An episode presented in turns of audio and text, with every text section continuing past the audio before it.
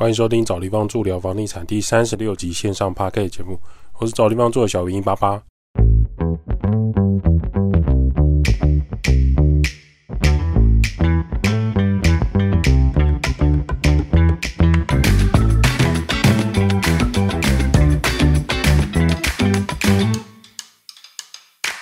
找地方住聊房地产，找地方住是一间老屋翻新租赁管理公司。我们服务项目有帮屋主代租代管理房子、包租代管服务、装潢设计工程、局部小工程协助、布置软装设计。有官方网站 IG 赖连接，有相关服务可以写 email 或者加赖官方账号询问。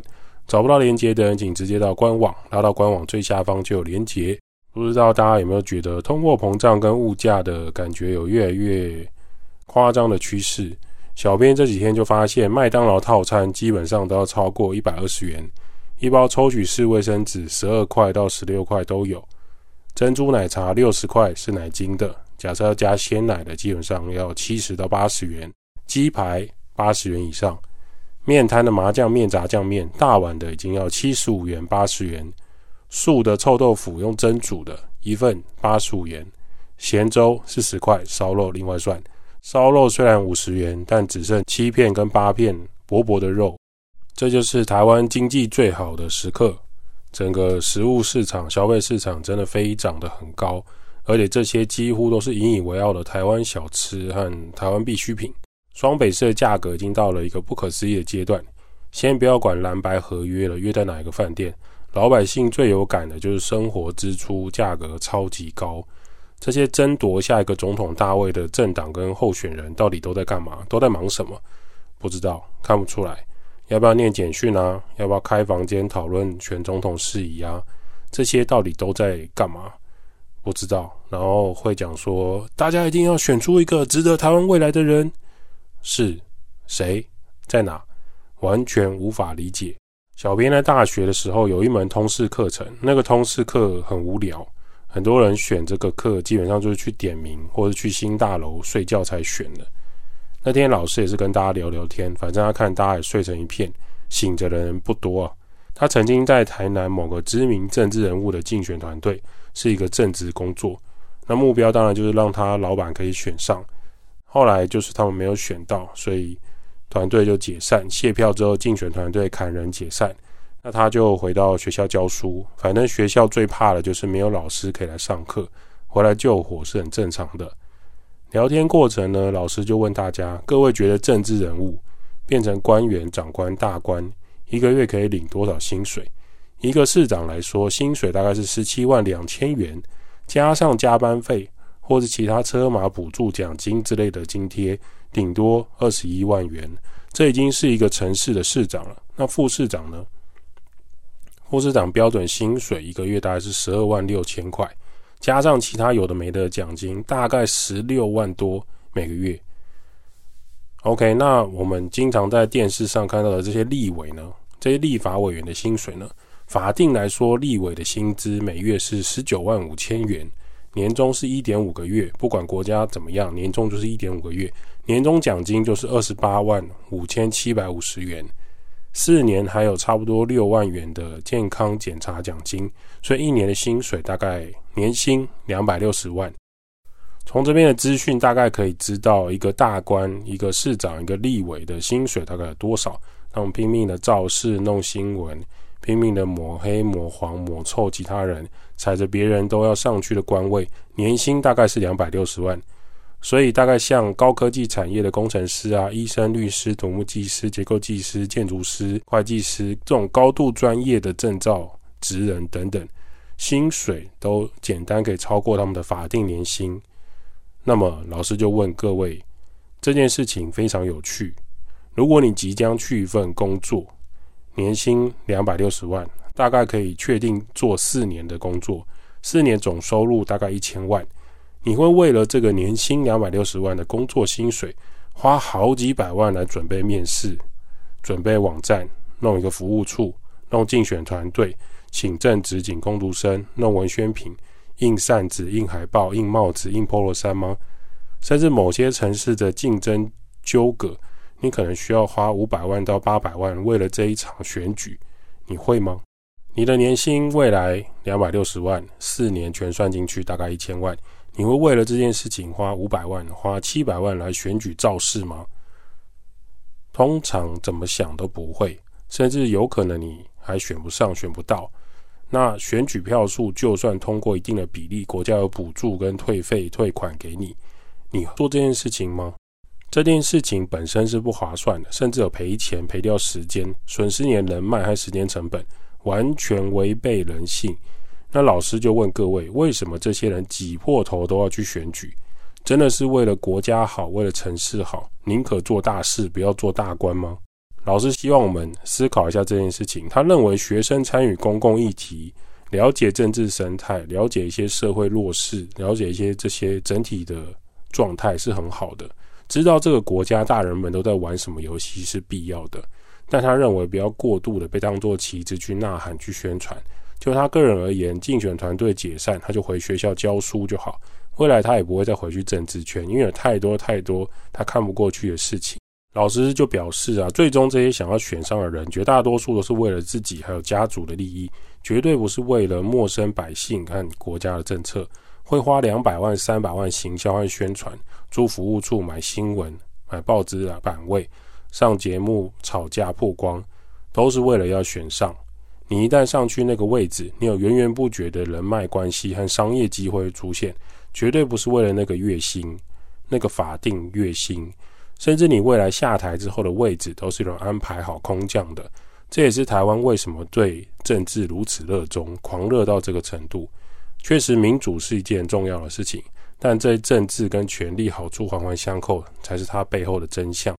总之，每一次接近选举的年月日，我都会想起这个老师的说明，非常有道理。剩下的就交给大家来判断跟决定，不要一头热去造神某一个老男人或老女人。本质上来说，他们就是一个经验丰富的人类，仅此为止。想一想，他为什么要出现在媒体里面？想一想，这波一头热之后，老百姓生活会有哪一些改善？再进而去思考，回到你的个人、你的家庭，会不会因为这一场选举之后有巨大的改变？这件事情，当我们静下来想一想之后，也许就会有找到自己的答案。好，另外一个重要的新闻，虽然版面不多，但很值得跟大家来分享。我们并不是要嘲笑或是要揶揄这件事情，但它确实是一个房地产的重大新闻。新闻标题：一招两千万房贷压垮台北邮务中心女员工坠楼不治。位于台北市爱国东路及金山南路口的中华邮政台北邮件处理中心，早上时间，女子坠落在邮件处理中心二楼的平台。警消到场，发现坠楼女子已没有呼吸、心跳，送医抢救后宣告不治。警方调查，四十五岁林姓女子是快递室员工，坠楼前曾传简讯给丈夫，透露不堪经济压力。林女士邮务中心快递室的员工，早上七点到班之后。不久后离开位置，警方调阅大楼监视器，发现他独自到九楼的楼顶，越过女儿墙坠楼。现场没有打斗，也没有遗书，只留下一双鞋子。据了解，林女的家里还有两千多万的房贷以及两名小孩的开销。坠楼前，她传讯息给丈夫，透露她被庞大的经济压力喘不过气来。她除了汇一笔钱给丈夫之外，觉得不想要增加家庭的负担，要丈夫不要替她办后事。林女坠楼时全身骨折，送台大医院急救无效。林女的丈夫到医院时相当悲伤，一开始还没有办法面对警方的各种询问。林女死亡的原因，警方还要进一步确认。这个新闻在 PDD 还有 X 推特呢，也很多人在讨论。这是一个房地产的悲剧事件。有一个网友就写：不知道实际房价和贷款总额没有关系，先用两千万房价来看，头几款两成四百万已经洗头下去。贷款八成一千六百万，如果贷款二十年一点八趴，每月本金利息是六万九千五百块。就算他贷款三十年一点八趴，每月本金利息摊还也要五万零三百块。一个是五万块，一个是将近七万。公务员上班压力加上两个小孩要养，生活支出压力之大，真的是不能开玩笑。新闻是写两千多万的贷款，实际上他们家庭支出不明。光是用两千万来算房价就非常有压力了。这也是七年级生、八年级生年轻人以租代买、餐餐自由配、学网红出国也是有其道理的。就是租屋不买房，餐餐想吃意大利面，想吃牛排，想吃麦当劳就吃。去日本、去韩国、去欧洲、去美国，去一个壮游，找到自己、找寻自己的旅行也是有道理的。就是他们不买房的话，他有很多的人生事情可以做。另一个网友分析，房贷应该要控制在每月收入的三分之一，才是健康的理财状态。一个邮局十五年的员工，顶多一个月薪水八万九万。贷两千多万买房，一个月支出七万多，也也就是说每个月的薪水几乎都给银行了。推测原本老公应该有一份高薪的工作，不然一个邮局员工要贷款到两千多万是很困难的。不知道是不是老公的工作有什么变故？台湾新闻虽然都在报行车记录器跟政治选举耍笨，但其实有些公司是在裁员的，有可能跟这个情形有关。这就是没有评估好买房子之后的案例，不适合自己买房，买太贵的房子。虽然有人说贷款月付金的本金可以当做储蓄，利息当做房租，所以买房比租屋划算。这个观念本身不太正确，因为买房的月付本金加利息跟月租金还是有落差的。虽然买了房子确实会变成你的，但如果你卖掉房子，房子又变成不是你的，只是获利了结而已。那就是一种投资交易、资本利得的买卖而已，所以会觉得买屋跟租屋很有感觉的是：第一个，租屋很麻烦，迁户籍搬家很困扰；第二个，每个人买房的人都期待房价涨了可以赚价差，但如果你是买在蛋白区、买在鸟不生蛋的地点，房价跌了，你可能连本金都套牢了。认真来看，现在这二十年来。七年级生从大学到职场，至今大概三十一到四十二岁之间，这一批人是目前台湾人口比例最高的壮年族群。这些人结婚生小孩有刚性需求购买，带动了房价。有人一直想要买，就会有人一直想要出来卖，生意就是这样的。所以房仲有重大的市场，加上台湾利息所在低点，老美这二十年来疯狂 QE 印钞票，稀释全球的资金市场，全球通货膨胀。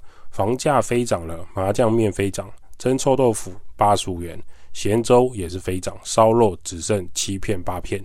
但是，but 往往都有这个但是。从二零二一年起，台湾人口开始出现黄金交叉，七一年级生跟八年级生的生育数量大幅下滑。有在学校工作的人会发现，从幼稚园、小学、中学、补习班人数通通下降。为什么变成小班教学？所谓的精英教育。因为人数收不满了，以前台湾一个班级一个班五十个人到六十个人，教室都快要坐不下，福利社爆满，包子水饺来不及蒸，饮料一箱一箱拆开赶快补。